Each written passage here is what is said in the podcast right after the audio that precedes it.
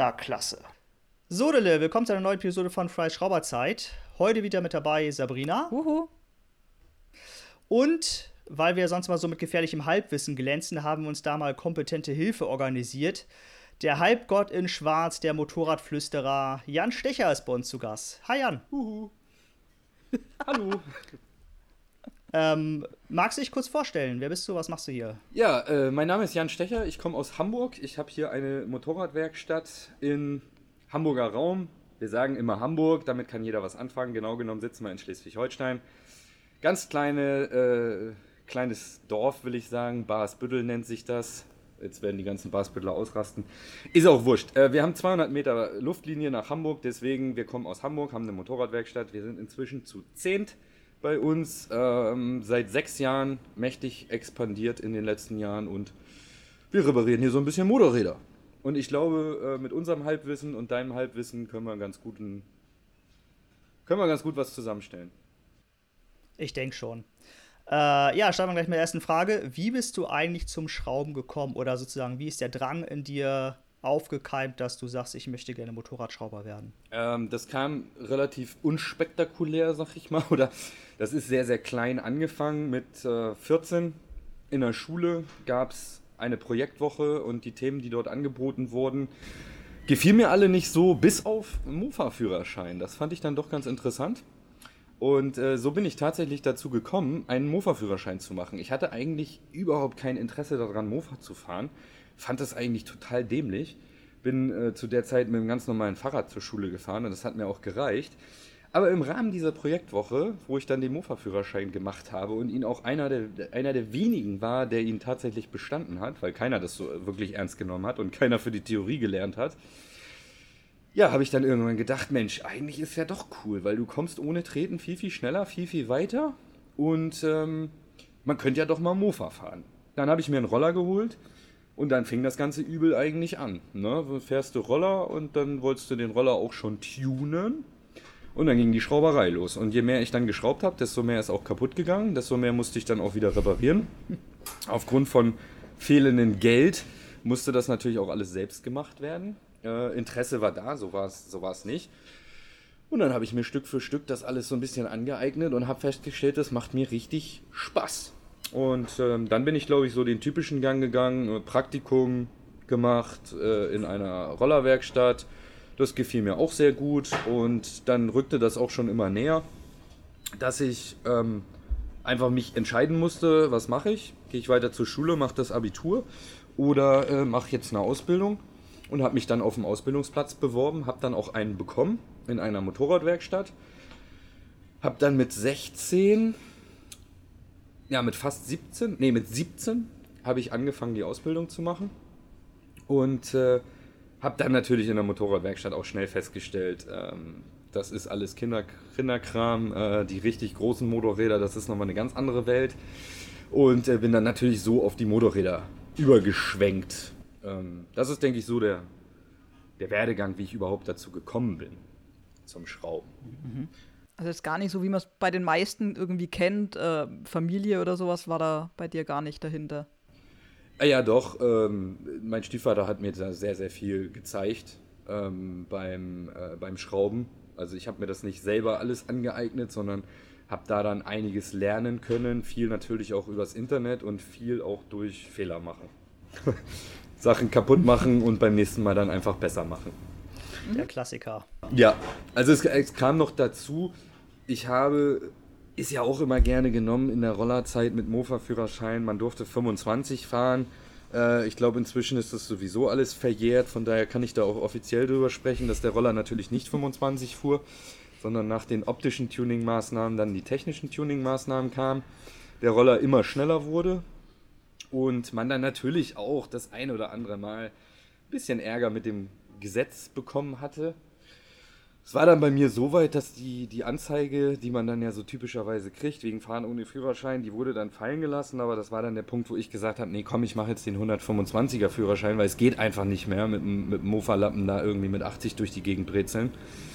Und dann habe ich den 125er Führerschein gemacht und bin dann mit einer äh, 125er, mit einer Aprilia damals quasi aufgestiegen und damit dann auch in die Lehre eingestiegen. Da fuhr ich also schon fast Motorrad. Wie schnell war er denn am Ende? Der Roller? Ja.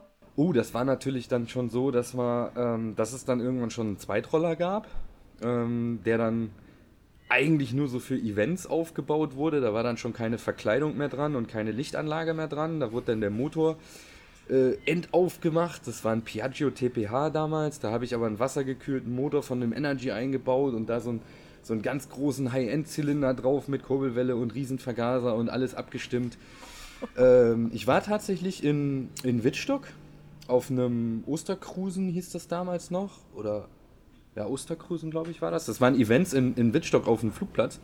Und da sind wir die Landebahn runtergefahren mit einem Kumpel von mir, der einen PKW hatte und der war PKW-Tacho waren wir auf 120. Hat der geschafft.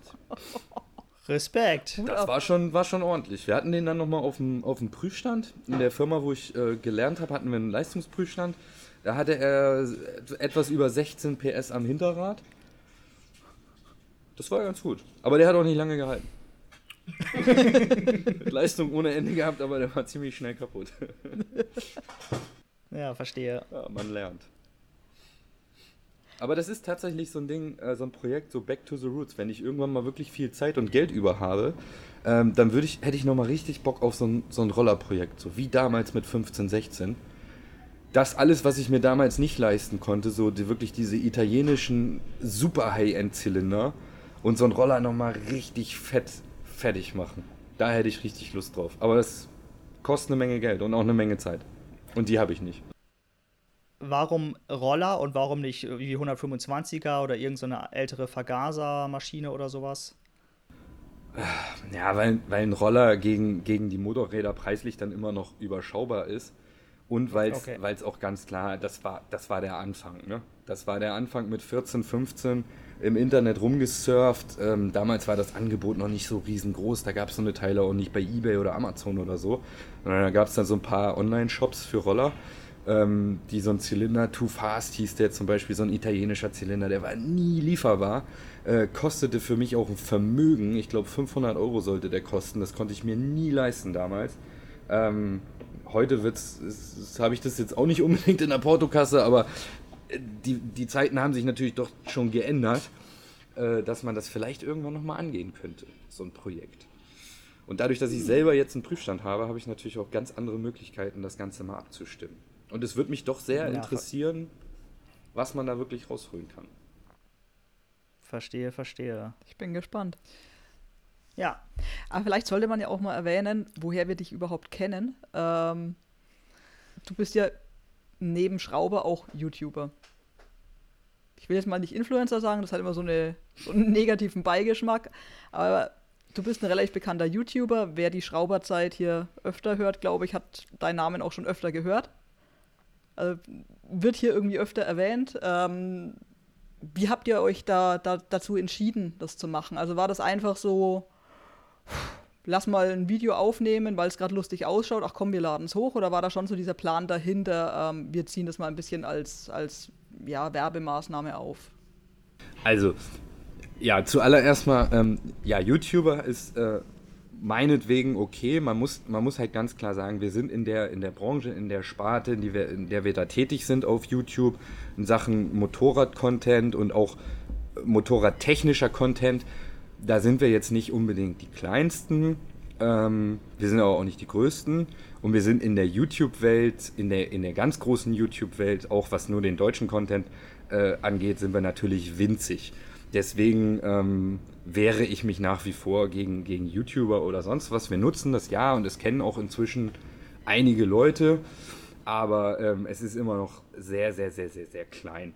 Ähm, ja, mit Influenzen haben wir eigentlich überhaupt nichts zu tun. Das stimmt schon, wie du das sagst äh, weil wir ja wenig, wenig influenzen, sondern eigentlich eher nur entertainen. Aber gut, wie sind wir dazu gekommen? Ja, ähm, das ist eine sehr häufige Frage. Ich habe tatsächlich vor vielen, vielen Jahren irgendwann mal gedacht, ach Mensch, die Kunden wollen, wenn sie hier sind mit dem Motorrad, immer dabei sein und wollen das immer filmen, wenn ich was auf dem Prüfstand fahre. Dann bist du doch einfach mal so schlau und stellst da einfach mal eine Kamera hin und äh, filmst mal so einen Lauf und lädst den einfach mal bei YouTube hoch und dann wird das bestimmt geguckt, weil die Leute finden das ja alles richtig Klasse. Äh, auf den Videos hatten wir so in den ersten drei Jahren, hatten wir, glaube ich, so gute 200 Klicks oder so. In drei Jahren. Also das hat keine Sau interessiert. Äh, deswegen habe ich das auch nicht weiter verfolgt, weil ich festgestellt habe, ja gut, okay, einfach nur was filmen und hochladen, das funktioniert halt nicht. Ähm, interessiert keinen. So, dann hatten wir einen Kunden, ähm, der selber sehr, sehr aktiv auf YouTube ist, mehr Pkw-Content macht, ähm, zu dem Zeitpunkt auch noch so ein bisschen Moderat-Content gemacht hat, das inzwischen gar nicht mehr macht. Und der, ähm, ja, auf gut Deutsch ging mir immer wieder auf die Nerven mit dem Thema und hat gesagt, du musst das machen, du hast hier Content und voll geil und unbedingt und YouTube und Potenzial und super und ich habe da überhaupt kein Interesse irgendwie dran gehabt und immer gesagt, keine Zeit und keine Lust und lass mich in Ruhe und ähm, der war halt immer wieder da und ich konnte auch ganz gut mit dem, also man, man saß dann abends auch mal zusammen, hat sich unterhalten beim Bierchen und so und dann hat er irgendwann gesagt, pass auf, ich habe jetzt gerade ein bisschen Zeit, ich komme jetzt zwei Wochen vorbei mit meiner Kamera wir machen hier mal, wir filmen einfach mal ein bisschen was, du erzählst mal ein bisschen was. Wir laden das einfach mal hoch. Ich schneide dir das alles und dann guck mal einfach mal, was passiert. So, und das war so der Probezeitraum. Und ja, das ging dann gigantisch nach vorne. Also, das war Wahnsinn. Das war wirklich Wahnsinn. Also, ich war komplett überwältigt am Anfang, was da passiert ist. Ich weiß jetzt die genauen Zahlen nicht mehr, aber ich, ich glaube, wir hatten also um Werbung zu schalten bei YouTube brauchst du 1000 Abonnenten. Ich glaube, die hatten wir innerhalb von einem Tag. Die 10.000 hatten wir, glaube ich, nach zwei Wochen. Und ähm, die ersten Videos wurden abartig viel geklickt. Das war kompletter Wahnsinn. Und das war dann der Punkt, wo man sich dann nochmal hingesetzt hat und gesprochen hat, wie man es vielleicht umsetzen kann. Und dass man es vielleicht weitermachen könnte. Und äh, ja, da haben wir uns dann erstmal darauf verständigt. Er hat das dann übernommen. Also ich hatte dann von Anfang an mit der Filmerei, Schneiderei nichts zu tun. Ich habe nur äh, auf doof immer mein Gesicht in die Kamera gehalten, äh, ein bisschen was dazu erzählt. Äh, das wurde dann auch mit der Zeit natürlich immer besser, weil man sagen muss, am Anfang war ich komplett unsicher, überfordert äh, mit so einer Kamera im Gesicht. Ich kann eigentlich viel, viel besser in der realen Welt äh, als vor einer Kamera mit niemandem. Aber da ist man dann so reingewachsen und dann wurde das, glaube ich, auch besser und das wurde ganz gut angenommen. Und das war dann auch schon so der Zeitpunkt, wo immer mehr Anfragen kamen von weiter weg und ja, und ich will aber unbedingt zu euch und ich finde euch so super und äh, ja, rennst über eine Messe, musst Fotos mit Leuten machen, die wollen Autogramme haben und da haben wir dann einfach festgestellt, okay, als Marketingmaßnahme ist das halt super. Du brauchst nicht ähm, irgendwelche Flyer verteilen lassen oder Zeitungsanzeigen schalten für Hunderte von Euros im Monat. Ähm, dafür kannst du lieber etwas äh, Zeit investieren und ähm, machst die Videos. Und ähm, die bringen im ersten Moment zwar kein Geld ein, was viele immer denken, aber sie kosten uns halt auch kein Geld, außer Zeit. Und es kommt ja tatsächlich noch ein bisschen was bei rum. Ne? Das hat sich zwar inzwischen auch schon wieder real, äh, äh, normalisiert oder, oder ist auf Null oder eigentlich auf Minus, dadurch, dass ich jetzt einen kompletten Angestellten dafür habe. Aber ähm, für uns ist es eine reine Marketingmaßnahme und die funktioniert sehr, sehr gut. Ich schweife schon wieder ab. Ähm, ihr müsst mich, ihr müsst mich, ihr müsst, ihr müsst, mich auch mal unterbrechen irgendwann, ne? Nee, einfach weiterreden. Wir sagen schon, wenn Feierabend ist hier. ähm, ich habe, also jetzt mit diesem YouTube, ne? Du erzählst ja auch viel drin, ähm, wenn man, also wie irgendwelche Probleme gefunden werden, wie Probleme wieder gefixt werden oder so, hat man, wenn vielleicht auch eher unterbewusst, das Gefühl, oh, das ist jetzt für YouTube, da muss ich jetzt mehr aufpassen, da, da muss ich mehr genauer arbeiten, da muss ich weniger, darf ich weniger Scheiß erzielen. Ähm, oder ist das einfach, also ich will nicht sagen, dass ihr das sonst nicht macht, darum soll es nicht gehen, aber sozusagen hat man irgendwie so das, die, das sozusagen die externe Motivation, da ein bisschen genauer was zu machen oder denkt euch einfach, ist mir egal, wenn mich die Leute ankacken wollen, kacken die mich an. Mm, nee, also was heißt genauer? Also wir brauchen für die Arbeiten grundsätzlich länger, äh, weil wir sie ja währenddessen erklären. Ähm, das, das nächste Problem ist einfach, es geht gar nicht unbedingt um dieses, dieses genaue Arbeiten, sondern das, das machen wir schon sonst auch so, nur dass wir es halt einfach stumpf machen, ohne zu erklären, was wir gerade machen und warum wir es machen. Ähm, weshalb mhm, ich mhm. bei Videos häufiger äh, gerne eine Planung vorher hätte, um das mal vorwegzunehmen. Wir planen eigentlich fast kein Video. Wir planen viel zu wenig. Es wird immer einfach nur irgendwie gemacht. Super spontan, indem ich sitze ja jetzt gerade hier an dem an dem Platz von meinem Cutter, von meinem Social Media Manager, dem Andi. Und der sitzt dann hier und schneidet vor sich hin mit seinen Kopfhörern und dann kommt hier irgendwann der Chef von der Seite und sagt, Andi, nimm die Kamera, wir müssen filmen. Und dann ist er hier völlig hektisch und Ansteckmikro und ah, ist der Akku auch voll und ja, hier nimm mal schnell. Und dann rennen wir rüber und er hält die Kamera und dann sage ich kurz was und dann machen wir ein bisschen was und dann sage ich, ja, das wird jetzt ein neues Video. Das Intro machen wir irgendwie später. Ich kann gerade nicht, ich muss jetzt wieder nach vorne und dies und es ist super hektisch. Und ähm, was ich manchmal ein bisschen blöd finde, ist, ähm, dass mir im Nachhinein viele Infos einfallen, die ich gerne in einem Video noch gegeben hätte. Ähm, was uns aber dann teilweise auch wirklich zu spät einfällt, wo uns das Video schon fertig ist. Oder wo wir dann auch einfach sagen, ja komm, geht jetzt halt nicht mehr. Aber es sind dann häufig so auch die Punkte, die dann in den Kommentaren kommen. Wir sagen, ja, hättest du doch noch mal das und das gesagt, wo ich sage, ja Mensch, wollte ich, hätte ich mich vorher mal eine Viertelstunde hingesetzt und mir Gedanken gemacht, hätte ich es mir notiert, dass das wirklich eine wichtige Info ist, die man sagen sollte. Aber in dieser, mhm. in dieser Hektik zwischen, ich telefoniere gerade, aber wenn ich fertig bin mit Telefonieren, dann lass uns mal schnell was filmen, ähm, ist halt null Vorbereitung.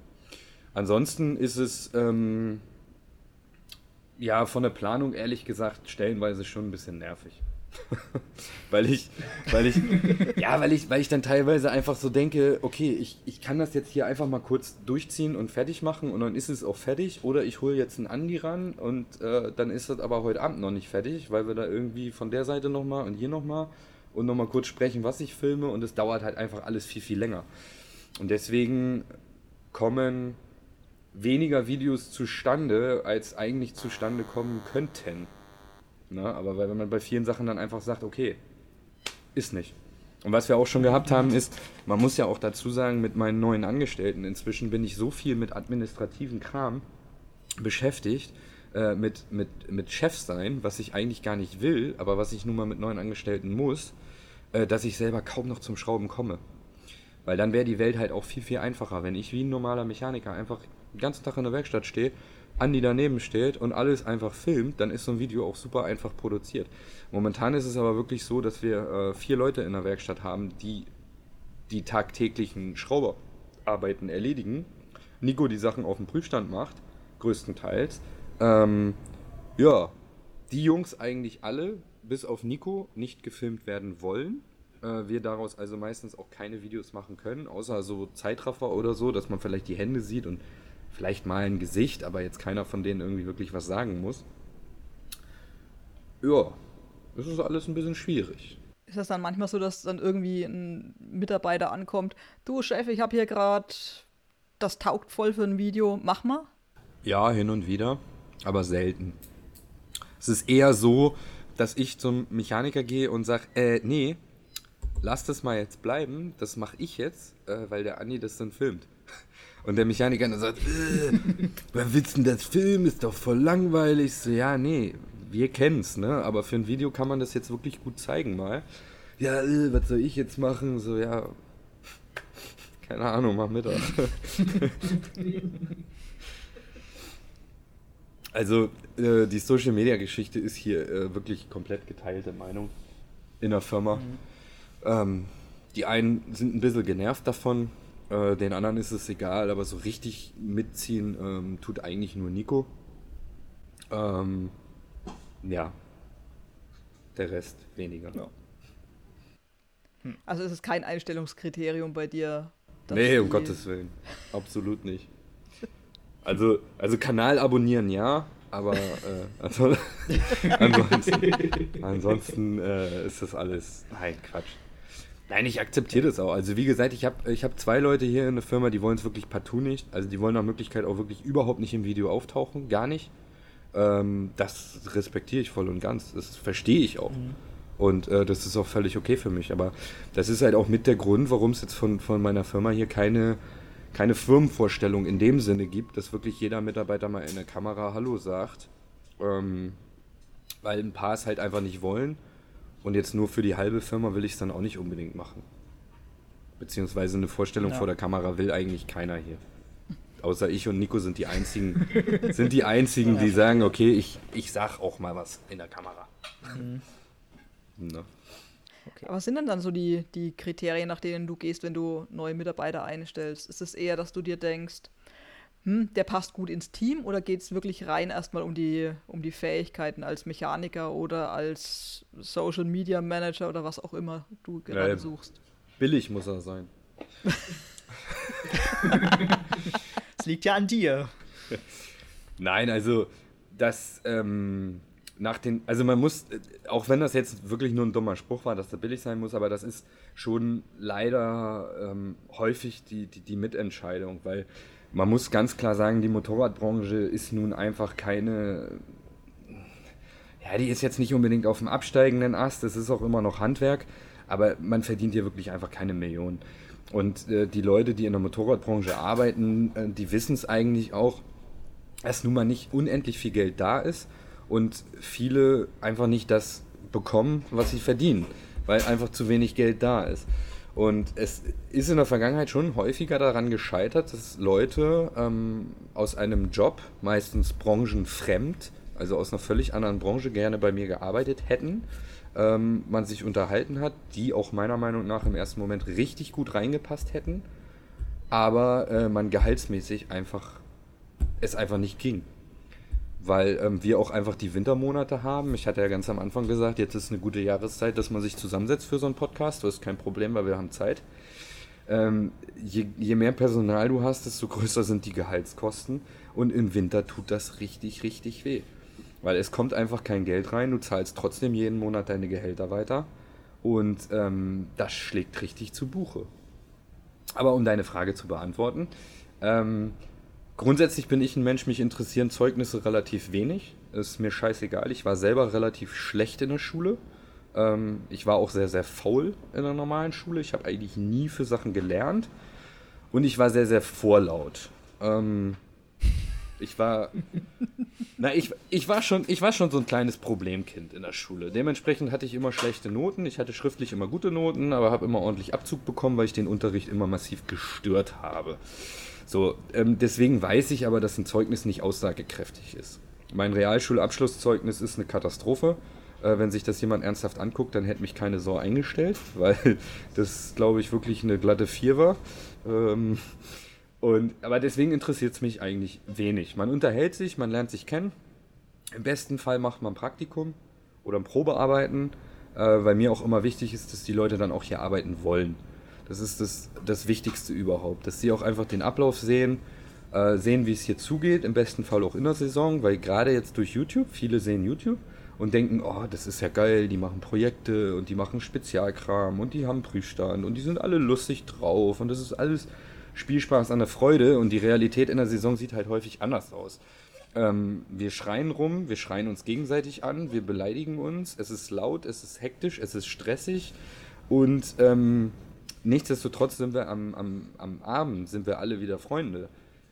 Aber es, es ist teilweise brutal, weil es wirklich eine Masse ist in der Saison. Und das muss man dann halber, das, dem muss man dann schon gewachsen sein. Und deswegen ist es immer wichtig, dass man sich gegenseitig kennenlernt. Und dann wird das entschieden, ob man miteinander kann oder nicht. Und jeder kann lernen. Also wenn, wenn eine Lernbereitschaft da ist und ein, ein Grund gegeben ist, da kann man auch sehr gut reinfinden.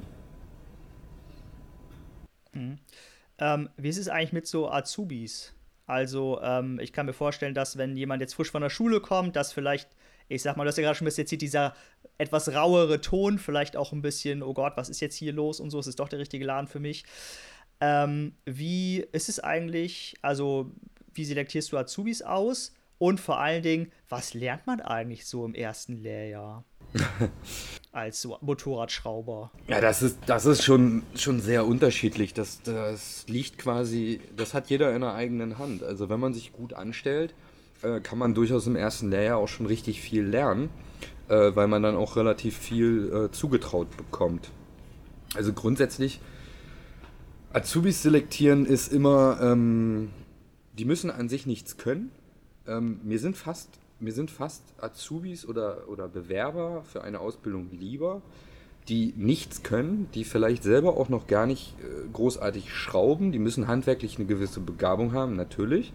Aber das müssen jetzt nicht die Endschrauber sein, die mir sagen, ja, ich habe schon 25 Mofas aufgebaut und die fahren alle 300 und ich bin der Allergrößte. Ähm, mit denen ist es stellenweise schwieriger, weil die haben die meisten Sachen nämlich schon falsch gelernt. Die haben sich das falsch selber beigebracht und das ist viel schwieriger, das wieder rauszukriegen, als wenn du jemanden hast, der einfach ein, ein technisches Hintergrundwissen vielleicht hat und nicht zwei linke Hände, sondern der weiß, wie man einen Schraubendreher bedient und einen Schraubenschlüssel. Äh, da kommt man eigentlich dann schon weiter, wenn sie denn aufnahmefähig sind äh, der Wille da ist und sie auch diese Lernbereitschaft einfach haben.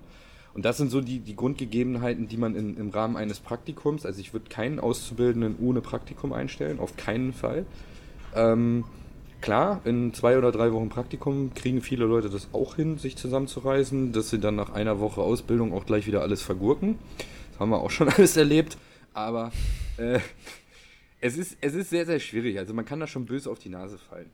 Aber was die dann lernen, ja, es, es gibt grundsätzlich immer eine, eine, Ansage von mir am ersten Tag, dass, dass man den Leuten einfach mal wirklich ganz bewusst macht, ähm, sie sind Auszubildender und äh, es geht überhaupt nicht um Stellig Schnelligkeit. Und ich bin kein Chef, der jemals irgendeinem Azubi sagen wird, mach das schneller. Oder warum brauchst du so lange? Das habe ich noch nie gesagt, das werde ich auch niemals sagen, weil es ist wichtig, dass die Leute äh, vernünftig und gewissenhaft arbeiten und das sollen sie lernen. Und wenn sie für einen Ölwechsel drei Tage brauchen, der aber gewissenhaft gemacht wird, ähm, dann ist das am Anfang für mich okay. Die Geschwindigkeit kommt später. Dafür sind sie Auszubildender. So, also das ist schon immer das Wichtigste. Und das Wichtigste ist, wenn du etwas nicht weißt, dann frag es. Mach es nicht einfach irgendwie, sondern frag nach, wie es geht. Wir helfen dir, wir sind äh, genügend Mechaniker oder ich versuche es dann auch immer bestmöglich in meiner wenigen Zeit, äh, denen unter die Arme zu greifen aber dann frag halt einfach nach. Ne? Und da muss man sich das ein bisschen anschauen. Und wenn man dann sieht, okay, ähm, man hat denen jetzt die Sachen ein, zweimal gezeigt und sie machen das eigentlich fehlerfrei, wenn man das geguckt hat, ähm, dann kriegen sie mehr Aufgaben. Und dann geht das so seinen Gang. Und gerne genommen ist immer Reifenwechsel, wobei das ein sehr, sehr heikles Thema ist, muss ich sagen, im ersten Lehrjahr, ähm, weil dann doch immer irgendwann mal eine Felge kaputt geht. Das ist dann immer sehr teuer. Da hat man dann eine kaputte Felge, hat man ein halbes Jahr Reifen umsonst gewechselt ungefähr. Das ist dann immer tierisch ärgerlich. Von daher gucke ich mir das auch immer sehr, sehr genau an. Aber ähm, das geht dann so weiter. Wenn die fähig sind, dann können sie, können sie die Sachen selber auseinanderbauen.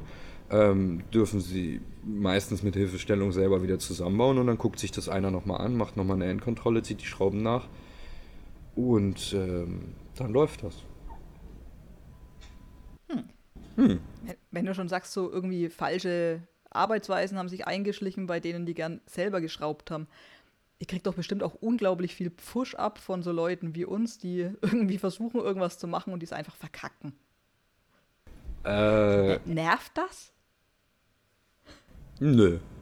Das, nö, das, also, wenn es rechtzeitig erkannt wird, nicht. Ne? Wenn man es selber probiert hat und einfach feststellt, okay, war nix, äh, ich fahre jetzt in eine Werkstatt, aber ich habe jetzt auch noch keinen groben Unfug gemacht, ähm, dann ist das alles völlig okay und äh, das ist gar kein Problem, so war ich auch.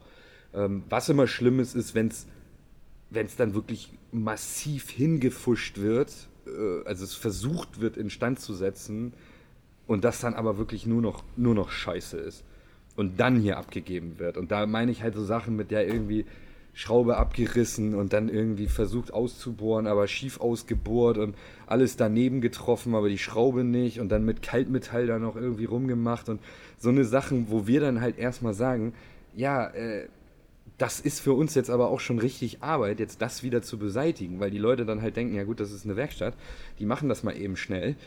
Aber das ist dann teilweise, dauert schon richtig lange. Und dann verstehen die Leute auch einfach nicht, dass sie sagen, ja, wir haben jetzt aber auch wirklich zweieinhalb Stunden daran rumgefummelt um deinen Mist da irgendwie wieder zu beseitigen. Ähm, das äh, ja, ist dann nervig. Und was richtig nervig ist, ist, wenn, wenn die Leute nicht kommen, um den, um den Fusch beseitigen zu lassen, sondern dass sie sich selber gar nicht bewusst sind, dass sie gefuscht haben. Und wir zum Beispiel, gerne genommen ist immer so, äh, machen eine Inspektion oder ähnliches, wo man gewisse Sachen am Fahrzeug abnimmt, vielleicht einen Tank und vielleicht mal eine Seitenverkleidung. Und hinter der Seitenverkleidung äh, sind dann äh, 35 Kabel lose rumfliegen mit irgendwelchen äh, Hauselektrikverbindern oder 35 Lüsterklemmen und man nimmt diese Seitenverkleidung ab und davon fallen dann schon fünf Kabel auseinander. Und wo man dann schon ganz genau weiß, wo der Kunde sagt, ja wieso, ich wollte ja nur die Inspektion und das mit der Elektrik hat immer funktioniert und ihr habt das jetzt kaputt gemacht. Äh, sowas nervt mich dann schon massiv, wenn man irgendwas anguckt und es geht kaputt, weil es gefuscht wurde. Gibt es dann da auch Kunden, wo du sagst, äh, mit dem Verhalten kannst du wieder gehen, mache ich nicht? Also wenn die dich von Anfang an irgendwie anmotzen und rummaulen? Ja, ja absolut. Weil, ähm, also da muss ich sagen, ähm, mir, mir schlägt schon der, der, die ganze Arbeit hier in dem Ausmaß mit vielen Überstunden, mit sehr viel Stress und ich, ich bin selbstständig, ich nehme den ganzen Stress mit nach Hause. Ähm, das schlägt so schon genügend auf die Gesundheit und auf die Psyche. Ähm, da muss ich mich nicht von Leuten noch scheiße behandeln lassen, dann sollen sie woanders hinfahren. Und es gibt pro Jahr immer mal so zwei, drei Leute, ähm, wo ich dann selber auch ähm, sehr, sehr laut werde und sehr, sehr unzurechnungsfähig werde. Aber das sind zum Glück nicht sehr viele. Dann geht's ja noch. Ich habe zum Beispiel heute das Video gesehen von der neuen R6, die er auf dem Prüfstand hatte, die quasi nagelneu aus dem, äh, aus dem Laden kam. Wie ist es eigentlich so mit Weiterbildung? Also gibt's das? Braucht man irgendwie welche? Muss man welche machen? Habt ihr eine, eine Bibliothek von Schrauberhandbüchern, die da irgendwie stehen oder Werkstatthandbüchern? Oder ist das mittlerweile alles online als PDF verfügbar?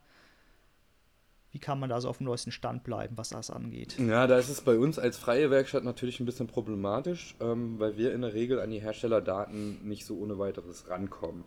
Ähm, da ist man dann immer auf Hilfen irgendwie angewiesen, dass man über die Jahre auf Rennstrecken oder auf, auf Messen oder sonst was, dass man einfach immer mehr Leute kennenlernt und sich die Kontakte alle warm hält sodass man im besten Fall für jeden Hersteller irgendjemanden kennt, den man anrufen kann und sagen kann, ey, äh, schick mir mal gerade irgendwie einen Schaltplan für eine 2021er R6, wenn wir den mal brauchen, weil ähm, wir kommen da an die Daten so nicht ran.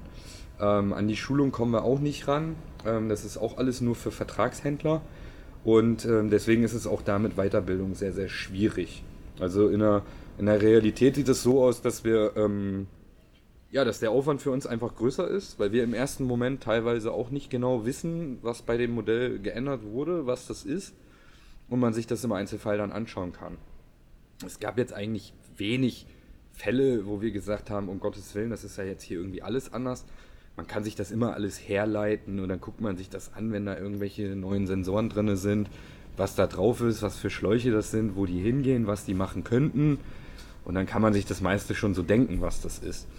Aber mit Daten und so ist es tatsächlich ähm, schwierig. Schwierig, schwierig, schwierig. Aber wir sind, wir sind auf einem ganz guten Weg. Ähm, wir haben eine, eine WhatsApp-Gruppe gegründet, auch mit vielen Leuten von der Meisterschule, von denen inzwischen auch ganz viele selbstständig sind, mit diversen verschiedenen Herstellern. Ähm, dann haben wir ja jetzt unser Forum noch ähm, gegründet letztes Jahr, was äh, auch so ein bisschen dazu dienen soll, also wo inzwischen auch schon andere Werkstätten drin sind auch viele freie Werkstätten, aber man hat dadurch natürlich einen sehr, sehr guten Austausch mit den, mit den freien Werkstätten. Und das, das Ziel ist auch so ein bisschen, dass man sich einfach als, als Werkstatt, ähm, man muss sich ja nicht gegenseitig fertig machen. Ich bin immer der Meinung, dass man mehr davon hat, dass alle mehr davon haben, wenn man sich gegenseitig auch hilft. Und das funktioniert relativ gut. Wir sind da unser kleiner exklusiver Kreis und äh, wir helfen uns bestmöglich äh, gegenseitig, wenn man mal was hat. Und das, das passt schon. Es gibt immer Wege. Es ist, es ist stellenweise einfach ein bisschen blöd, weil es einfach länger dauert. Und, und das ist auch das Thema, wenn wir jetzt ähm, Modellanfragen haben, mit denen wir uns nun so gut wie gar nicht auskennen und keine Erfahrung haben.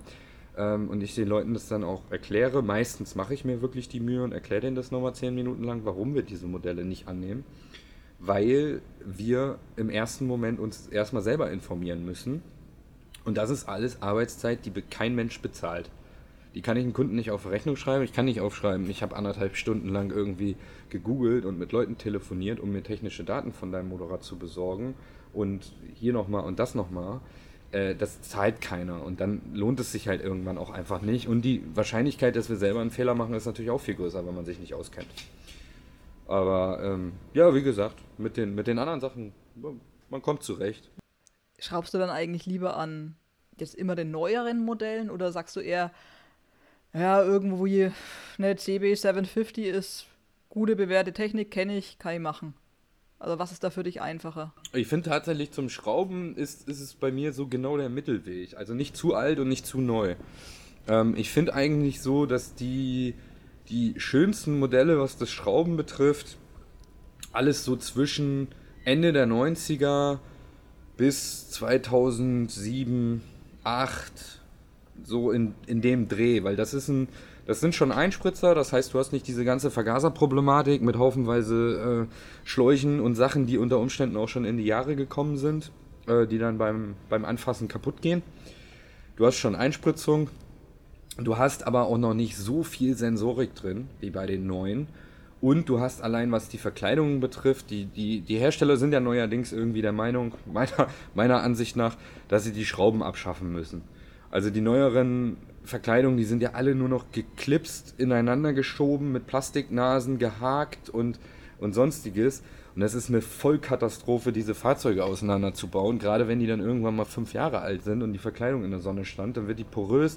Dann nimmst du irgendeine Verkleidung auseinander und die Kunststoffnasen brechen ab und du kriegst die nie wieder zusammen und die Kunststoffpins sitzen fest und also das ist, das ist, ich schraube an den ganz aktuellen, schraube ich tatsächlich nicht mehr so gerne äh, weil das einfach ja auch immer mehr Technik. Es sind diese, diese Kohlen, Kohlenstofffilter sind im Weg, äh, tausend andere Ventile, Klopfsensoren. Es, es wird ja immer alles mehr an, an Technik. Und deswegen sind meine Lieblingsmotorräder so in den Mitte 2000 er so. Das ist gute Technik. Die lässt sich angenehm schrauben. Aber was ist so die, oder was würdest du zur Langlebigkeit von Motorrädern sagen? Also kurz zur Erklärung, wir beide sind ja so der Meinung, älter ist besser. also ich habe jetzt, glaube ich, oh, drei Motorräder aus den 80ern noch und dann noch so ein bisschen was aus den 90ern. Ähm, weil ich der Meinung bin, ähm, die halten einfach länger. Natürlich, man hat vielleicht mal mehr zu tun mit dem Vergaser, aber man kann es halt auch immer wieder instand setzen. Wenn halt die Elektronik bei irgendwie einem modernen Hightech-Motorrad ähm, irgendwann die Grätsche macht, dann ist auch rum. Das repariert dir halt in 20 Jahren keiner mehr. Wie ist denn da deine Meinung dazu? Ja, also das ist, das ist auch ganz klar dann wirklich nur meine Meinung, weil ich muss natürlich als Werkstatt schon immer ein bisschen aufpassen mit meinen Aussagen.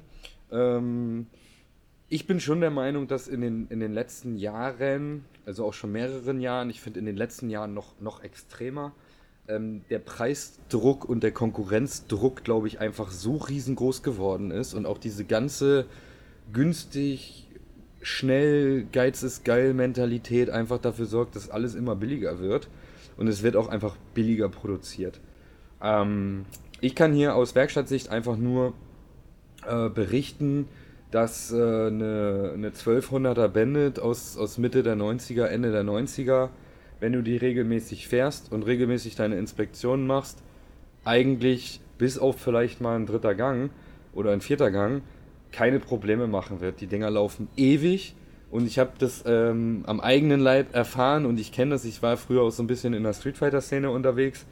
Ähm, die werden auch entsprechend behandelt manchmal auf einer Rennplatte und die laufen. Und die laufen auch noch, wenn die krümmer, krümmer glühen und die laufen auch noch, wenn die eine Viertelstunde im Begrenzer liefen und die, die laufen auch danach immer noch zehn Jahre. Und äh, das ist mit den aktuellen Fahrzeugen definitiv nicht mehr der Fall. Also ich würde da deine Meinung absolut teilen ähm, dass es leider nicht stabiler wird. Und wir auch immer mehr schwerwiegende Schäden nach wenigen, äh, naja, wenigen Kilometern ist ja nun, ist ja nun relativ. Es gibt ja Kunden, die fahren, fahren 100.000 mit dem Motorrad und es gibt welche, die fahren 5.000 in 10 Jahren. Aber ähm, ich finde es schon traurig, wenn, wenn ein Motor nach 30.000 Kilometern irgendwie äh, kaputt geht oder so. Und das haben wir halt bei aktuelleren Fahrzeugen schon stellenweise erleben müssen. Und ja, von daher bin ich da ganz bei dir. Die Älteren, die sind stabil, wenn sie denn entsprechend gepflegt werden. Das ist ja immer das A und O. Wir geben ja unser Bestes. Ich habe noch mal eine Anschlussfrage. Äh, und zwar, weil du ja erzählt hast, ähm, dass sozusagen die immer mehr Technik, immer mehr Sensorik und so, ist eigentlich so Informatik irgendwie ein Bestandteil oder sollte Bestandteil der Ausbildung werden, weil im Prinzip wird es ja immer nur technischer und nicht, äh, nicht technischer über die, über die Zeit jetzt in Zukunft gerichtet. Oder ist das alles immer noch so in einem Maße, wo du sagst, das kann sich jeder eher googeln, das ist gar keine große Sache, die Software muss halt irgendwie kaufen, aber irgendwie so ein Steuergerät bespielen ist dann halt auch keine große Sache mehr. Äh, nö, also ich denke, dass wir von dem Thema Informatik für, für, für Normalsterblichen noch ganz weit entfernt sind. Ich denke auch, solange wir keine Elektromotorräder haben, ja gut, wahrscheinlich wird es nicht mal da Thema werden, weil da wird auch einfach nur ausgetauscht werden. Ähm, man muss ja immer einfach sehen, was, was hat man überhaupt für Möglichkeiten oder was könnte man denn mit einer Informatik anfangen. Und da ist es halt ganz klar so, dass wenn du dich nicht massiv mit diesem Thema auseinandersetzt und dir äh, mit, mit irgendwelchen Interface-Geräten und, und Schnittstellen und sonst was irgendwas bastelst, dass du so eine ECU oder die Steuergeräte überhaupt ausgelesen bekommst und dir das Ganze dann auch in einem Hexadezimalcode anzeigen lässt. Ähm, dafür gibt es nichts Fertiges. Und das zeigt dir auch keiner einfach so. Ähm, von daher könntest du in erster Linie mit der Informatik überhaupt nichts anfangen, weil du gar nicht in der Lage bist, äh, die, die Steuergeräte so weit auszulesen, dass du da irgendwie Informatik bräuchtest. Sondern das läuft alles über Technik, die, die du kaufst. Es gibt äh, Tester, die sind fertig zu kaufen, Software, es gibt die von den Herstellern. Es gibt auch welche, die das für alle Hersteller anbieten. Äh, Texa, Heller, Gutmann beispielsweise. Äh, das sind so die Testerhersteller. Da schließt du das an, da hast du deinen Diagnosestecker und dann bist du aber in einer, in einer grafischen Oberfläche bewegst du dich. Und da hast du vorgefertigte Punkte, da hast du einen Fehlerspeicher. Also bei den älteren Fahrzeugen hast du deinen Fehlerspeicher, hast vielleicht nochmal eine, eine Zurücksetzung von einem Leerlaufsteller, ISC-Ventil bei Suzuki oder so und vielleicht noch ein, zwei andere Möglichkeiten. Das war's dann aber auch. Ähm, bei den aktuelleren geht es da dann schon tatsächlich so um Codierung und so, dass äh, Alarmanlagen oder Reifendruckkontrollsysteme oder irgendwelches anderes Zubehör kodiert werden könnte. Ähm, bei BMW geht, geht enorm viel, also über die Original BMW Software geht da äh, gewaltig viel, was da an den, an den Maps geändert werden kann. Mhm. Aber damit ist man, hat man normalerweise keine Berührungspunkte. Weil selbst wenn man jetzt ähm, bei BMW ein, ein, ein Software-Update macht, ist man mit der Informatik nicht konfrontiert. Sondern das, man, bekommt, okay. man bekommt dieses Map und das spielt man da drauf. Dieses Map kann man auch nicht öffnen, sondern das hat man einfach. Und das spielt man dann auf Steuergerät und was da genau geändert wurde und passiert wurde, das erzählt einem auch keiner. Ähm, sondern das ist dann da drauf. So, und das, was wir auf dem Prüfstand machen, die, äh, die Steuergeräteprogrammierung individual, also wo wir, wo wir tatsächlich in den, in den Kennfeldern rumarbeiten. Da ist es ja so, dass wir auch da auf eine Softwarelösung zurückgreifen, ähm, die die Software insoweit optimiert und, und hergestellt hat, dass auch wir eine grafische Übersicht haben und auch die Maps äh, an sich schon zugeordnet sind. Also wir wissen, welche Tabellen welche Maps sind. Und dadurch brauchen wir auch da keine Informatikkenntnisse, äh, weil wir da nicht hexadezimal oder binär oder sonst was rumfummeln, sondern müsst ihr euch vorstellen wie Excel-Tabellen, die einfach noch in einer schicken grafischen Oberfläche liegen. Mhm. Und da können wir mit Excel äh, Tabellen und ich habe mir eine, eine Excel-Tabelle auch fertig gemacht, habe da Funktionen äh, und Formeln eingefügt, mit denen ich Sachen umrechnen kann und kann dann über, über meinen Prüfstand, wenn man genau weiß, wie man ihn bedient, kann ich mir entsprechend die Maps auch so herausfahren und herausgeben lassen, dass ich sie relativ einfach in wenigen Schritten umrechnen kann, um dann die Steuergeräte zu optimieren. Aber dafür ist meiner Meinung nach keine Informatik nötig und ich glaube auch, dass wir im Motorradbereich äh, keine Informatik brauchen werden. Weil wir entwickeln ja nicht, sondern wir reparieren ja nur. Mhm. Okay. Wenn ich mal eine komplett andere Frage stellen darf. Ähm, du hast ja gefühlt tausende Projekte, die du immer zeigst in den Videos. Also hier ein Card, da ein Bus. Ähm, wie behältst du da den Überblick? Was gehört jetzt zu was? Welche Teile gehören wohin? Äh, was war wo? Ich stelle mir das unglaublich chaotisch vor. Da, können wir, da können wir jetzt richtig gut hier die ganzen Angestellten befragen. Äh, die werden dir das nämlich alles nacheinander bestätigen, dass es hier auch unglaublich chaotisch ist.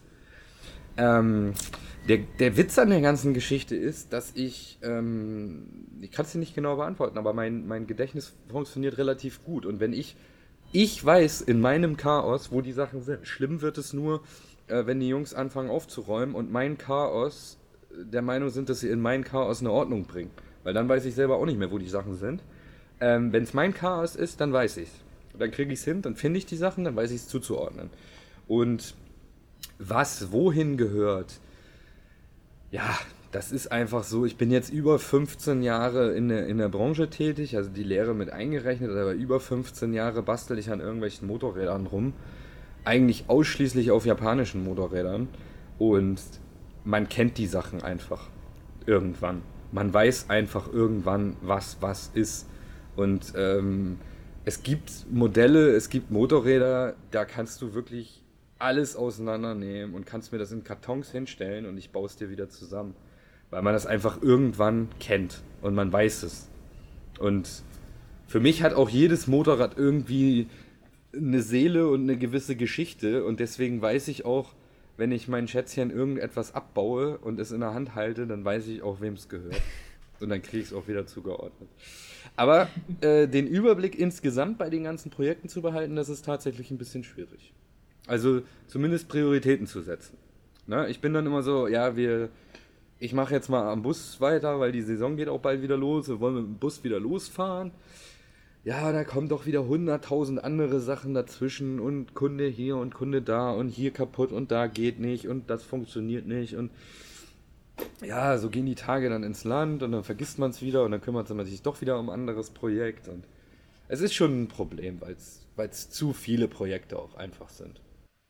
Ich finde es ja wirklich schön, dass du, dass du Motorrädern so die, die Seele zuschreibst. Ich werde dafür ja immer belächelt.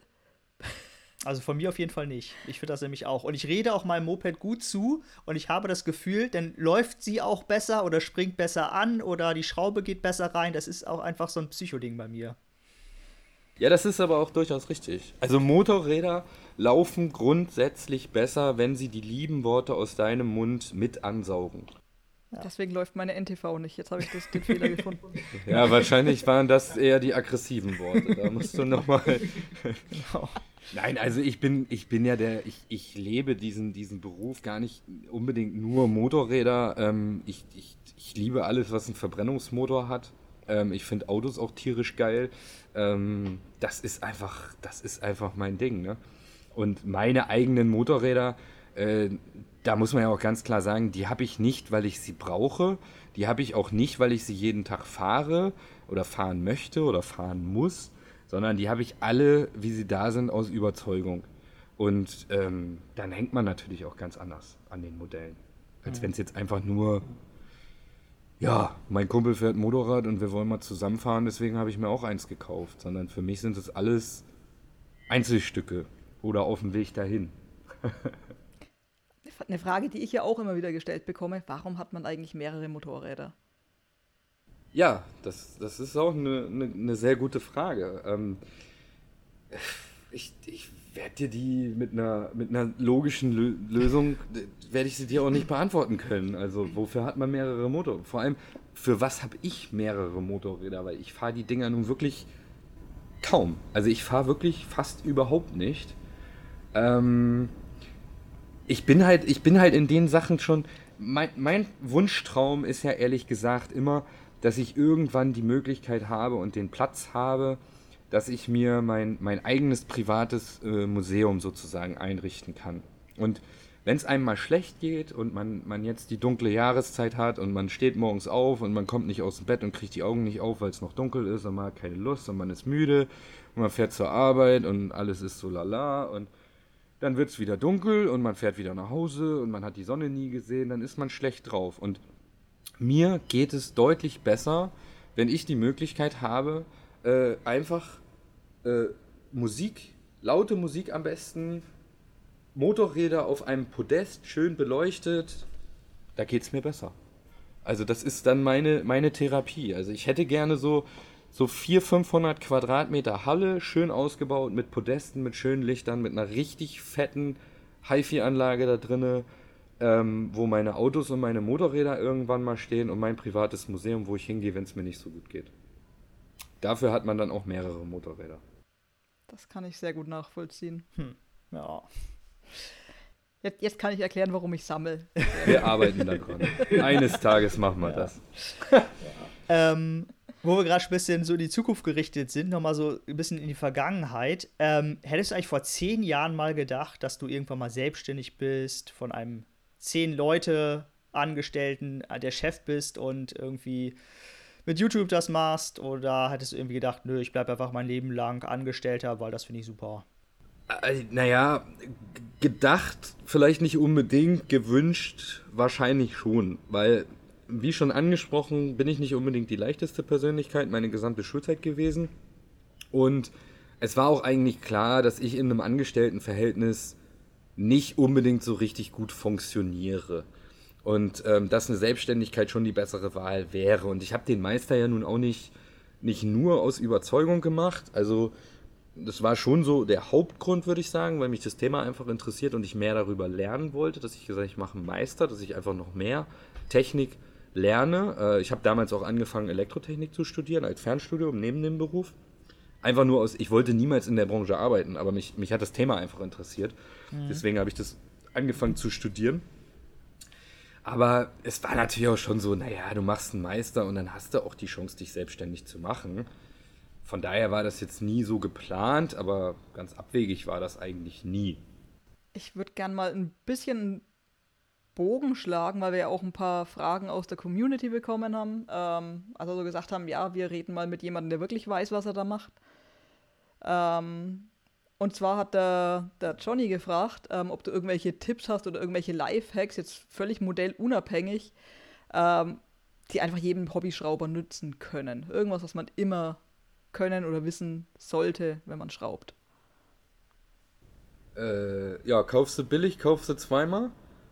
Ähm, zus zusammenbauen in umgekehrter Reihenfolge. Na, fest kommt ganz ab. Im Ernst. Ja, genau, das, das wäre jetzt so der nächste, das wäre jetzt so der nächste Spruch gewesen. Ähm, das sind, das sind ganz, ganz, ganz viele Sachen. Also da müsste ich mal- mal überlegen, was so die wichtigsten Sachen sind. Also grundsätzlich, das, das Allerwichtigste, was zum Anfang ist, immer, man sollte nur das selber schrauben, was man sich selber zutraut. Ähm, das muss jeder selbst einschätzen, wenn er sich ähm, zutraut, den Motor auszubauen, zu zerlegen, das Ganze so wieder zusammenzubauen, dass es funktioniert, ohne dass er sich oder andere gefährdet. Ähm, ja, da, warum denn dann nicht? So, ähm, ansonsten ist es mit der Schrauberei so, es sollte grundsätzlich sorgfältig gearbeitet werden, das ist, denke ich, klar. Und ich kann halt auch einfach nur empfehlen, viele Fotos machen, ähm, sich selber irgendwas überlegen, wenn man was auseinander nimmt, wie man es hinlegt, wie man es gegebenenfalls dokumentiert, damit man es wieder zusammenbekommt. Und ähm, wichtig ist, denke ich, auch, wenn man sich unsicher ist, ob das alles so richtig ist, aufhören. Nicht einfach irgendwie machen und denken, ich will das jetzt aber hinkriegen, sondern man muss dann selber schon einschätzen können, okay, ab jetzt äh, wird es mir irgendwie zu wild, ich weiß nimmer, wie es geht, ähm, ich frage mal jetzt lieber, weil das sind halt so Sachen, die wir auch schon hatten im Kundenstamm, dass die Leute gedacht haben, na, ich stelle mir das Ventilspiel mal selber ein. Ähm, was auch eine Sache ist, wenn man weiß, was man tut und wenn man sich ein bisschen informiert, worauf man zu achten hat, was man durchaus machen kann, aber äh, wo es dann auch wirklich schief gehen kann. Und es, wir haben es halt schon gehabt, ich will jetzt nicht sagen oft, aber wir haben es auf jeden Fall mehr als einmal er erlebt, dass einfach dann beim Zusammenbauen doch die Steuerzeiten nicht stimmten, der Motor gestartet wurde, die Ventile aufgesetzt haben, die Ventile krumm waren. Und das ist halt dann eine richtig teure Nummer, ähm, die sich hätte vermeiden lassen, wenn man einfach gesagt hätte, okay, ich bin mir nicht sicher, ob die Steuerzeiten jetzt richtig sind, ich lasse es mal jetzt. Aber ich denke, das sind so die, die mit die wichtigsten Sachen, die man beim Schrauben einfach beachten muss. Und was auch immer sehr interessant ist, ähm, die Leute äh, vermuten ja immer, warum wird mit einem Drehmomentschlüssel gearbeitet? Die Leute denken immer, man arbeitet mit einem Drehmomentschlüssel, damit man die Schrauben fest genug zieht und sie nicht zu lose sind. Und ich sage jedem Kunden, wir arbeiten genau aus dem Gegenteil mit einem Drehmomentschlüssel, nämlich damit wir die Schrauben nicht zu fest machen. Weil es ist so, wenn man jetzt beispielsweise eine Hinterachse wenn ich einem Kunden eine Knarre in die Hand drücke und sage, zieh mal deine Hinterachse fest und der sagt, boah, mein Motorrad fährt 300, dann gibt der alles. Und wenn er gut gefrühstückt hat, dann hat seine Hinterachse danach 250 Newtonmeter und die kriegt keine Sau wieder los. Ja, und so eine Hinterachse kriegt unter Umständen dann nur 110 Newtonmeter. Und aus dem Grund nehmen wir einen Drehmomentschlüssel. Genauso die Ölablassschrauben. Die Ölablassschrauben bei den Supersportlern, Suzuki, 23 Newtonmeter. Das ist nicht viel. Die zieht jeder beim Drehmoment, äh, beim, beim, beim Ölwechsel, zieht jeder Mensch, wenn er keinen Drehmomentschlüssel verwendet, wenn er das nicht ein paar Mal gemacht hat und worauf er achten muss, zieht er das Ding hundertprozentig viel zu fest an. Viel zu fest. Und im schlimmsten Fall reißt die Ölwanne und im schlechtesten Fall kriegst du die Schraube einfach nur blöde wieder raus. Na, aber das sind so die Sachen, ähm, dass man das auch ein bisschen im Hinterkopf hat. Ein bisschen mit Gefühl. Also ist quasi, wenn ich in eine Werkstatt gehe und mir nicht sicher bin, pff, taugt die Werkstatt was, ich gucke, ob da ein Drehmomentschlüssel rumliegt und das ist schon mal ein guter Indikator. Ja, nicht unbedingt. Also ich, ich würde schon von mir behaupten, dass ich dir bis auf Motorenteile ein äh, komplettes Motorrad auseinander und zusammenbauen kann, äh, ohne mehr als 20 Newtonmeter Abweichung an irgendwelchen Schrauben zu haben. Das geht schon. Ne? Wenn die Leute das tagtäglich machen, ähm, dann, dann kann man das auch sicherlich ohne Drehmomentschlüssel machen. Also das wäre für mich jetzt kein Indikator, dass die Werkstatt gut ist. Ne? Weil das ist eine Einstellungssache. Ne? Wir arbeiten grundsätzlich schon mit Drehmomentschlüssel, ähm, weil ich aber auch immer der Meinung bin, wenn man, wenn man die Schrauben per Hand äh, anzieht, so dass man der Meinung ist, okay, sie sind fest, aber es fehlen jetzt nochmal 3 Newtonmeter und man macht es dann nochmal mit einem Drehmomentschlüssel. Das ist quasi so eine doppelte Kontrolle, weil man die Schraube ja automatisch dann nochmal kontrolliert. Ähm, deswegen möchte ich eigentlich ganz gerne, dass bei, bei fast allen Schrauben mit einem Drehmomentschlüssel gearbeitet wird. Aber ähm, wenn man das jetzt nicht macht, ist das meiner Meinung nach kein, kein Zeichen, dass es eine schlechte Werkstatt ist. Gibt es irgendwo so Punkte, ähm, die ich mir nehmen kann, woran ich erkennen könnte, der, der Schrauber taugt jetzt was oder da lasse ich bald besser die Finger davon? Das ah, ist schwierig, weil viele Leute sich schon gut verkaufen können, ne? Ähm, also, tja, woran erkennst du eine schlimme Werkstatt? Ja. Schwierig. Ich glaube, dass es ganz schwer ist, weil wir da hinterher auch, an der Arbeit quasi. Ja, leider, leider wahrscheinlich wirklich erst hinterher, weil man, ähm, wir haben natürlich auch schon viele Fälle gesehen ähm, von anderen Werkstätten, ähm, auch viele Fälle von Werkstätten, wo ich es nicht unbedingt erwartet hätte, ähm, die ich selber kenne, wo man dann aber das Motorrad hier hatte und sagte, pff, naja, ist jetzt kein, kein Weltuntergang, aber hätte man irgendwie besser machen können. Ähm, wir haben natürlich auch Fälle erlebt, wo, wo Werkstätten, die meisten davon kannte ich allerdings nicht, wo die richtig massivst gefuscht haben. Aber ja, das ist schwer zu erkennen. Also wüsste ich nicht. Ach so. Ja gut, äh, ne, vielleicht eine ne gewisse Transparenz. Also dass, dass einfach ähm, dass einfach sehr transparent gehalten wird, was gemacht wird, warum es gemacht wird äh, und wie es gemacht wird. Und das, das ist, denke ich, immer das, das Beste, was eine Werkstatt machen kann. Einfach vernünftig darüber aufklären, wie, wie gearbeitet wird. Weil ich glaube, die Leute, die es wirklich einfach nur irgendwie hinfuschen, die wissen selber gar nicht, wie es richtig geht. Ähm, nochmal eine detailliertere Frage, die uns zugetragen wurde, und zwar zum Thema Fahrwerk. Ähm, da ist so ein bisschen, wie man das, das ist jetzt weit gefasst, ich weiß, aber ich versuche ein bisschen einzugrenzen, wie man das richtig einstellt. Also im Prinzip, wenn du mit Sozius fährst, ohne Sozius, mit Gepäck drauf, wie viel Gepäck und so weiter, sagst du, stell einmal ein für dich, das reicht Digge. Oder mach es wirklich bei jedem Mal, hast du jemanden mit, selbst wenn das nur deine Tochter ist, die jetzt irgendwie 30 Kilo wiegt, stellst nochmal neu ein oder denkst du dir, ach komm, das macht das Fahrwerk nicht aus. Da musst du schon Profifahrer sein, um die Unterschiede überhaupt irgendwie zu merken.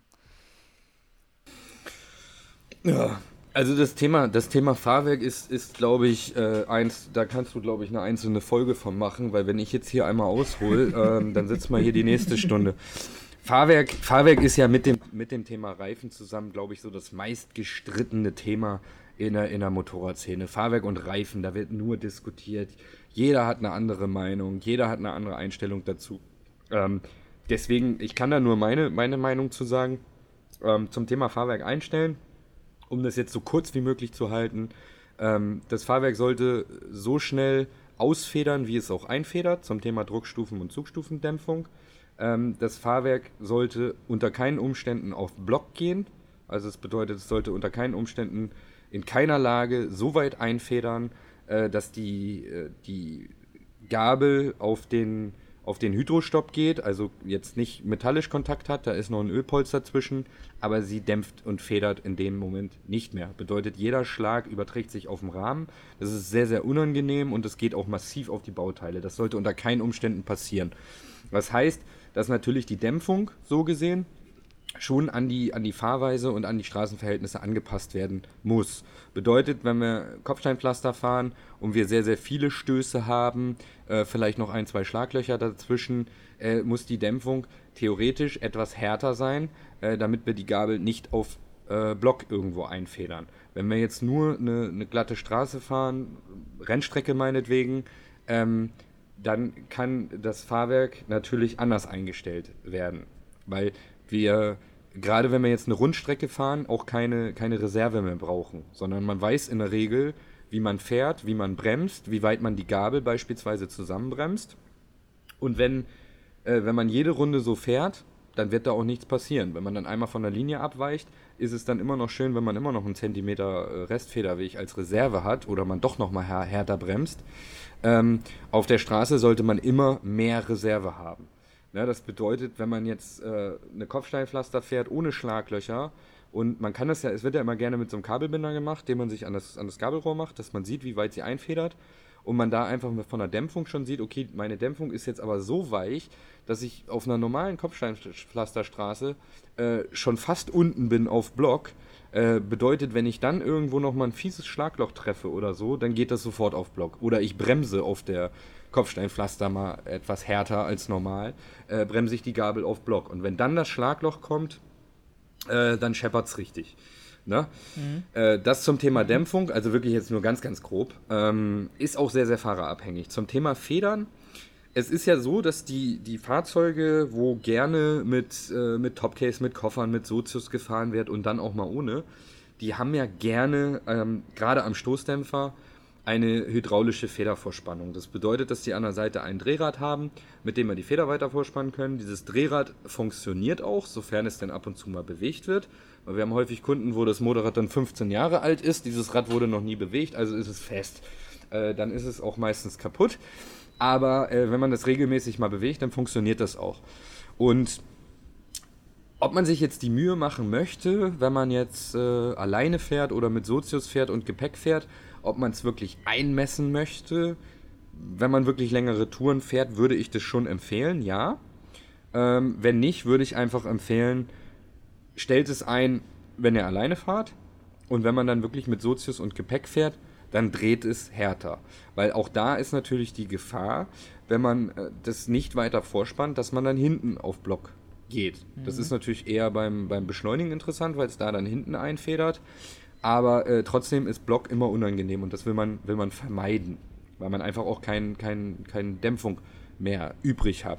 Das nächste ist natürlich auch, dass auch ein, ein Stoßdämpfer zum Thema äh, Federprogression und, und Gaspolsterprogression, äh, der wird härter mit der Zeit. Also je weiter wir einfedern, desto mehr, ähm, desto härter wird er, weil wir immer eine Progression drin haben. In der Gabel haben wir ein Luftpolster was äh, Luft hat eine automatische Progression. Je weiter wir die Luft verdichten, desto härter wird sie automatisch. Aber äh, gut, wir wollen jetzt hier nicht allzu physikalisch werden. Was ich einfach nur sagen will, ist, wenn wir ähm, den Dämpfer hinten nicht weiter vorspannen und wir setzen uns da drauf und wir nehmen noch ähm, unsere Frau mit und äh, wir packen noch die Koffer voll und das Topcase voll und wir haben da jetzt vielleicht 80 Kilo insgesamt mehr drauf mit Frau und Gepäck, dann äh, ist dieser Dämpfer im schlimmsten Fall zwei Zentimeter weiter eingefedert als sonst. Bedeutet, wir haben vielleicht nur noch ein Zentimeter äh, Federweg übrig. Das wiederum heißt, dass die Progression schon ein bisschen ausgeschöpft ist, dass es insgesamt härter wird. Bedeutet, wenn der Dämpfer hinten arbeiten möchte, kann er das unter Umständen nicht mehr in einem, in einem weichen Ausmaß und dann tut das vielleicht hart und dann kann es sein, dass die Karkasse des Reifens beispielsweise weicher ist und die Reifenkarkasse das wegarbeitet. Wenn wir eine kurvige Strecke haben, wird durch diese Walkarbeit des Reifens der Reifen zu warm, dann fängt er an zu schmieren oder der Reifen kann es einfach nicht mehr wegarbeiten, weil die Schläge zu hart werden und rutscht dann weg. Also wie gesagt, wir können da gerne eine ganze Folge mitfüllen. ähm, das sind ganz, ganz, ganz viele Faktoren, die eine Rolle spielen. Ähm, zusammengefasst würde ich einfach nur sagen, der Negativfederweg, also bedeutet, wie weit ähm, federt das Fahrzeug ein in dem Moment, wo wir uns draufsetzen, der sollte ungefähr ein Drittel des gesamten Federwegs betragen. Ne, wenn man ein Fahrzeug mit einem Hauptständer hat, stellt man es mal mhm. auf den Hauptständer, sucht sich hinten einen Punkt am Heck und an der Schwinge, im besten Fall in, dem, in demselben Abstand des Hecks gut, das wird wahrscheinlich jetzt auch ein bisschen zu umfangreich. Man misst einfach mal, wie weit ist das Heck hinten ausgefedert, dann setzt man sich da drauf, dann misst man, wie weit ist es eingefedert und dann misst man am Stoßdämpfer mal ähm, die Länge bis zu diesem Gummianschlagpuffer, der da vorhanden ist. Ein Drittel davon ungefähr sollte das Fahrzeug einfedern, wenn wir uns draufsetzen. Vorne genau das gleiche. So mhm. wie dazu. Ne? Und wenn es, wenn es das nicht tut, dann muss entsprechend eingestellt werden. Feder weiter vorspannen, es federt weniger ein, wenn wir uns draufsetzen. Feder entlasten, es federt tiefer ein. Und in dem Ausmaß sollte sich das Ganze bewegen. Und dann würde ich auf jeden Fall empfehlen, wenn man mehr als, ja, ich würde schon sagen, ab, ab 30 Kilo Unterschied im Heckbereich solltest du einen Stoßdämpfer eigentlich schon anpassen. Okay. Gut, das nächste Mal, wenn ich mit Gepäck fahre, muss ich mal dran denken. ich bin gefühlt, in, als ich in Schweden war, fast nur auf dem Hinterrad gefahren, weil ich leicht gut ja, beladen war. Ja, gut. Ein, ein wichtiger Punkt wäre da vielleicht noch, wenn man, wenn man den Luxus dieses Drehrades ähm, jetzt nicht hat, ähm, dann muss das natürlich jeder für sich selbst entscheiden, weil es gibt dann die Möglichkeit, dass wir einmal diese, diese Rampenschrauben haben, da muss man mit dem Hakenschlüssel muss man oben so, so einen Teller drehen. Der hat dann so Rampen, dadurch wird es äh, stärker. Das geht noch. Im allerschlimmsten Fall haben wir zwei Nutenmuttern auf dem Stoßdämpfer. Ähm, das ist dann richtig asozial. Und ohne Pflaster stellt man die Stoßdämpfer auch eigentlich nicht ein. weil das ist wirklich mit dreimal abrutschen und Finger irgendwo aufgeratscht und alles blutet.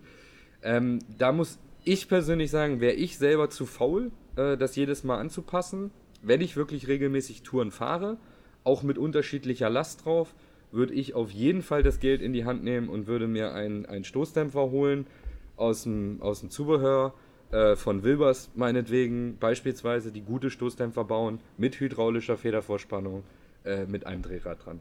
Das wäre es mir dann allemal wert. Tour ist aber ein gutes Stichwort. Der Henning hat nämlich noch gefragt, ohne welche Dinge du niemals oder niemandem raten würdest, auf eine längere Tour zu fahren. Ohne was?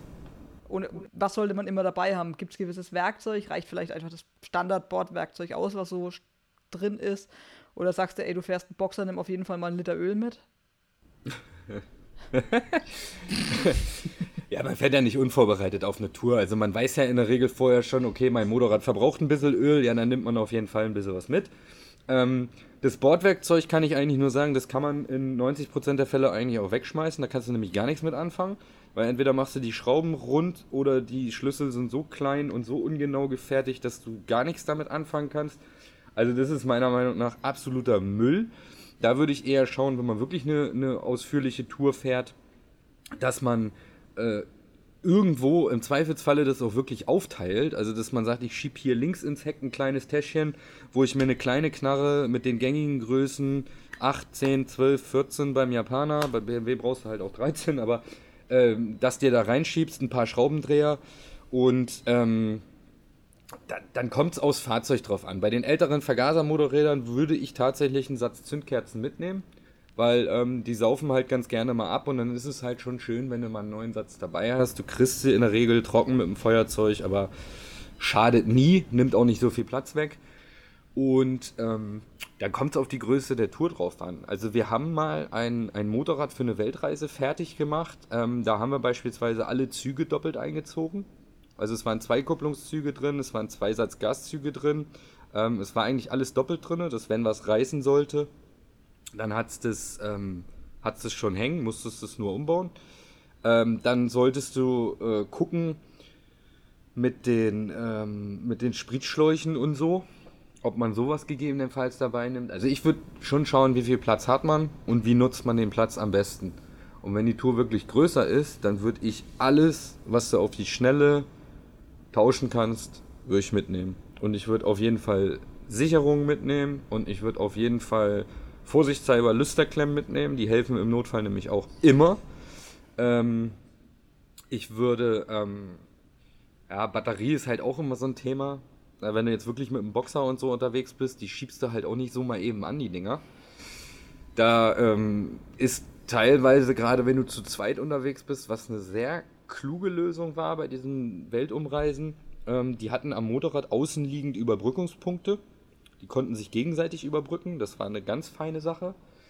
Und ähm, ja, ansonsten ADAC-Card. Ist auch immer praktisch, wenn du die bei hast. Ich gehe jetzt mal nicht davon aus, dass du es vorhast, aber jetzt mal. Nehmen wir jetzt einfach mal an, du würdest jetzt mal auf so eine Weltreise gehen. Moderne R1250 GS oder Transalp? Transalp. Jawohl. Definitiv. Also, das ist. Äh, ja, absolut. Das funktioniert.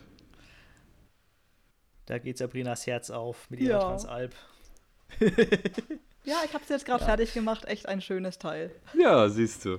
Aber die sind auch einfach Ja, stabil. Auf jeden Fall. Ähm, ich würde jetzt mal so mit einem Blick auf die Uhr sagen, wir machen hier mal einen Punkt. Eine Transalp ist ja ein, schöner, ein schönes Schlusswort. Ja. Hey, es gibt Menschen, die machen Weltreisen auf einer Fireblade. Ich ziehe meinen Hut vor der Frau, die das gemacht hat. Ist Ähm, Wahnsinn, ja. Also ich bin einmal mit auf der CBR Ja. nach Italien gefahren. Ich brauchte einen Physiotherapeuten danach. Nie mehr. ja ich Ähm, kann es ich kann's auch gar nicht mehr. Auch wenn ich noch nicht sonderlich alt bin, ich bin körperlich schon ganz schön kaputt. Und äh, längere, längere Motorradtouren kommen für mich eigentlich leider überhaupt nicht mehr in Frage. Ähm, Egal auf welchem Motorrad? Eigentlich, eigentlich egal. Also, ja, so eine, so eine Transalp wird wahrscheinlich noch, ähm, noch ein bisschen länger funktionieren als andere. Aber ähm, ich habe ähm, relativ viel Rückenprobleme, ähm, Lendenwirbel, ähm, Hüftbereich, alles Mögliche. Und äh, mir sterben immer die Beine ab. Also ich habe auf, der- auf der Rennstrecke habe ich das Problem, dass wir nach einer Runde spüre ich meine Beine eigentlich nimmer. Und äh, ich weiß nicht, ob ich auf, auf der Fußraste stehe oder ob ich daneben hänge. Und das ist halt so mit der Grund, warum ich auch eigentlich überhaupt keine Rennstrecke mehr fahren kann, weil das einfach nicht funktioniert. stell aber ich mir beim Transalp- Schalten ein bisschen schwierig vor. Könnte man probieren. Ja, das Schalten, das, das geht schon noch irgendwo so, weil ich weiß ja, wo ich schalten muss. Nur wenn du aus der Kurve raus beschleunigen willst und dich richtig in eine Raste reinstellen willst, aber irgendwie kein richtiges Gefühl hast, ob du da überhaupt richtig drauf stehst und überhaupt irgendwie das Gefühl hast, das Bein ist irgendwie weg, dann ist das schon irgendwie alles Mist. Und dann kannst du dich auch nicht mehr richtig konzentrieren. Ich meine, wirklich schnell fahren und auf Zeiten und so, das will ich sowieso nicht mehr, da bin ich raus. Aber äh, einfach mal so zum Spaß Warum auch nicht? Wir sind oft genug da. Ich müsste einfach nur mal mich anziehen und losfahren. Aber irgendwie, naja. Also wenn du Transalp probieren willst, bist herzlich eingeladen. Ja, das ist doch mal was. Du einmal, einmal hier durch die fränkische Schweiz. Ja, schön. Schön. Ja. Ähm, ja, dann haben wir noch was vergessen zu fragen. Möchtest du denn etwas loswerden? Oder denkst du dir, oh Gott, ein Glück ist das hier gleich vorbei? Also wenn ihr, wenn ihr noch was offen habt oder so, ähm, ja, wie gesagt, wir können uns gerne wieder verabreden. Und äh, ihr könnt alles anhängen, was ihr wollt. Wenn die Community noch was wissen will, sagt einfach nur Bescheid. Mir macht das immer sehr, sehr viel Spaß. Ich rede ja auch nicht ungerne, wie man vielleicht festgestellt hat. Ähm, sabbel mich ja auch selber fest. Ich könnte mich auch mit, ich könnte mich auch mit mir selber unterhalten. Das wäre gar kein Problem. Na, also ich äh, setze mich dann hier hin und spreche einfach mit mir selbst. Das passt auch schon. Ich würde sagen, das behalten wir auf jeden Fall mal im Hinterkopf. Es wäre richtig cool, wenn wir dann nochmal einen Termin finden würden. Jederzeit, jederzeit gerne, gar kein Problem. Auf jeden Fall. Eine abschließende Frage habe ich, habe ich aber noch. Und zwar äh, auf dem Pulli, den Sabrina sich äh, geholt hat, den Merchandising-Pulli von euch, da steht Hashtag 277 drauf. Was hat es mit der Zahl auf sich? Das ist mein Geburtstag. Der, der, Ja. der zweite 77. Da habe ich Geburtstag. 27.07. Ah, okay. Ähm, ja, hat sich, Ah, okay. hat sich irgendwie mal so eingebürgert. Ich hatte eine Menge Startzahlen durch, ähm, Mhm. hatte mit manchen, manchen Startnummern nicht so viel Glück. Und äh, die 277 hat sich irgendwie durchgesetzt mit der Zeit. Und ich habe an Ja. fast allen meinen Fahrzeugen auch das, das Pkw-Kennzeichen 2707 oder 277. Mhm. Eigentlich an allen Fahrzeugen. Und ja, das ist irgendwie so die Nummer geworden. Cool. So, siehst du, haben wir das Problem auch gelöst. Oder das, äh, die Frage auch geklärt. Ja, genau. Dann würde ich mal sagen, machen wir mal den Kasten zu. Ne? Und dann Ja, dann machen wir mal einen Kasten machen zu, wir mal ne? zu hier. Feierabend. Feierabend, genau. Dann äh, Rock'n'Roll und Tschüssing. Bis dann.